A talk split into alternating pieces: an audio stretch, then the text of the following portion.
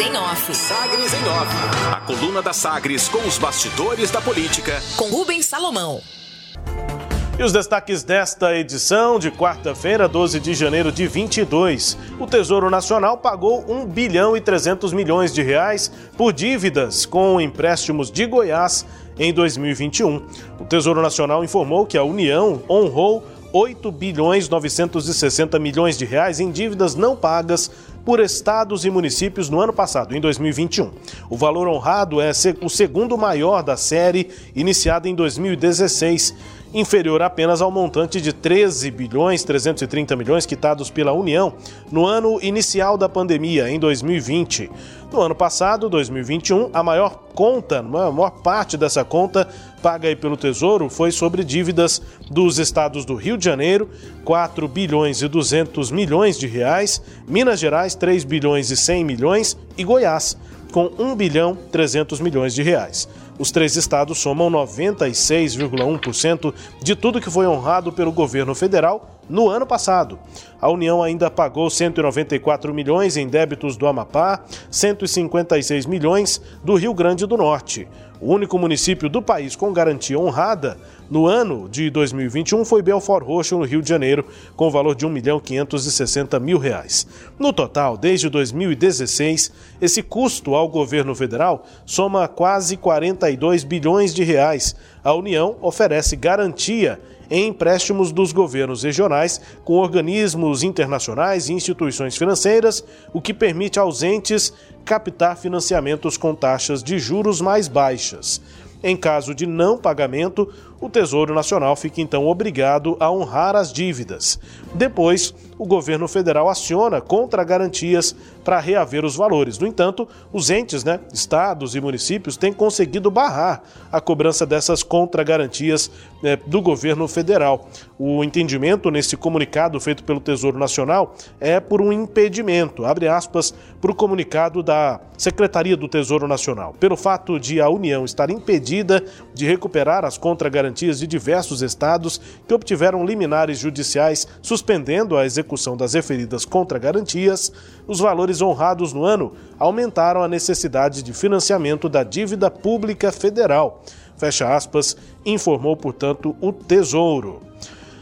No, apto, no, aspecto político e também das chuvas, né, as tragédias a ir pelo país, inclusive aqui em Goiás, com certa urgência, os deputados federais Elias Vaz, do PSB aqui de Goiás, e Camilo Capiberibe, do PSB do Amapá, protocolaram requerimento para que o presidente do Congresso, Rodrigo Pacheco, convoque e instale uma comissão representativa do Congresso Nacional para debater e buscar soluções aos estados que estão sofrendo com as fortes chuvas no país, como Bahia, Minas Gerais e Goiás.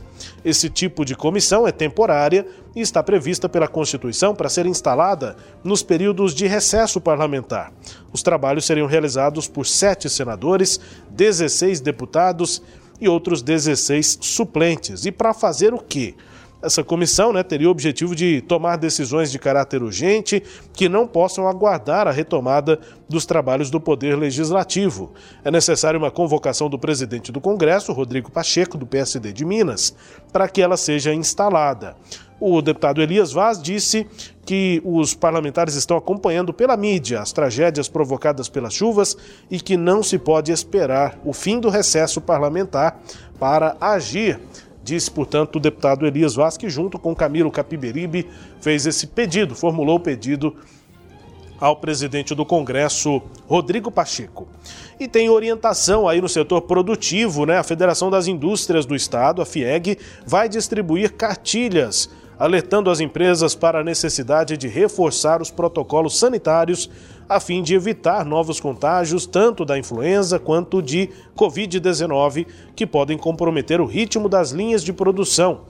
De acordo com o presidente da Federação da Indústria, Sandro Mabel, a retomada das atividades econômicas, o horário de funcionamento normalizado no comércio e a liberação de espaços de cultura e lazer transmitiram à população uma sensação de normalidade que levou muita gente a se descuidar de práticas como o uso de máscaras e álcool em gel. Portanto, o setor produtivo, nesse caso a indústria, reforçando medidas de combate à pandemia.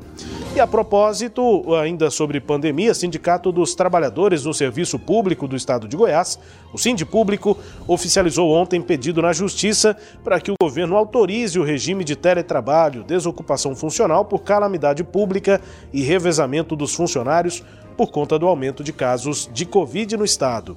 Nos argumentos, os servidores defendem que eh, deve ser mantido apenas, né, a estrutura deve ser mantida apenas a estrutura mínima para o atendimento presencial aos cidadãos até o julgamento final da ação na Justiça.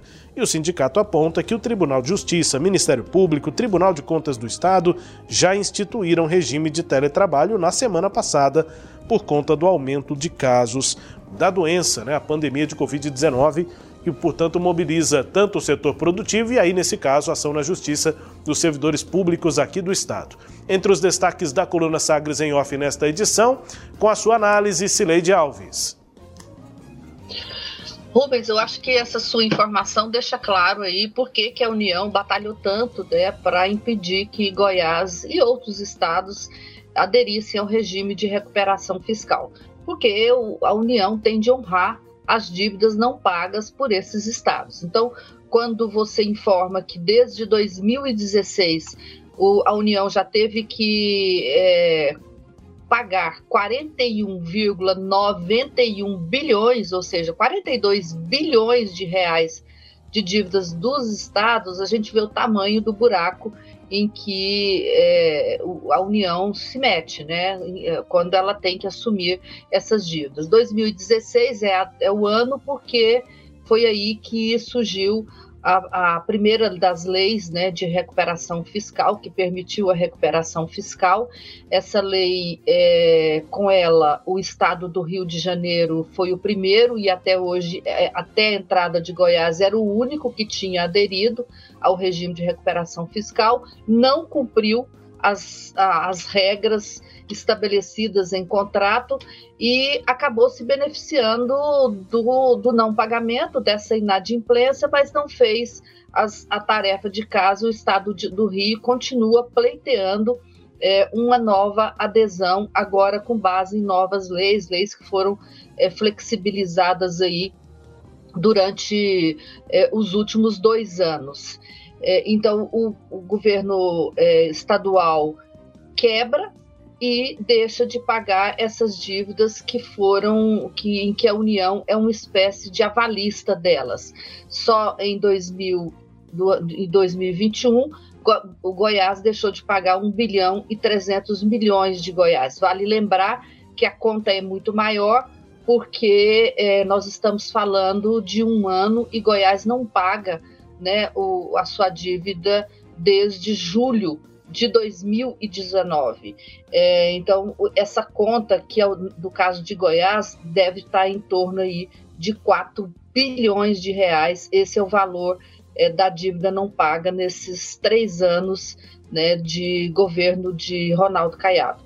E como entrou no, no, no regime de recuperação fiscal, é, este ano também praticamente não paga nada, o, o, o, Estado voltará a começar a pagar é, paulatinamente, né? Esse ano é, a previsão é de pagar até o final de ano do ano 420 milhões de reais, o que é praticamente nada, porque o Estado teria de pagar cerca de 2 bilhões de reais, e aí ele só vai começar a, a, pagar de fato, a voltar a pagar o que pagava antes da suspensão da dívida lá pelo ano de 2027, porque de agora, 2022 até lá, é, esse pagamento da dívida vai subindo aos pouquinhos, Rubens. É isso, destaque aqui da coluna Sagres em off com análise de Celeide Alves, aspecto financeiro aqui de dívidas né, de empréstimos feitos pelo Estado que têm sido honrados em parte pelo governo federal.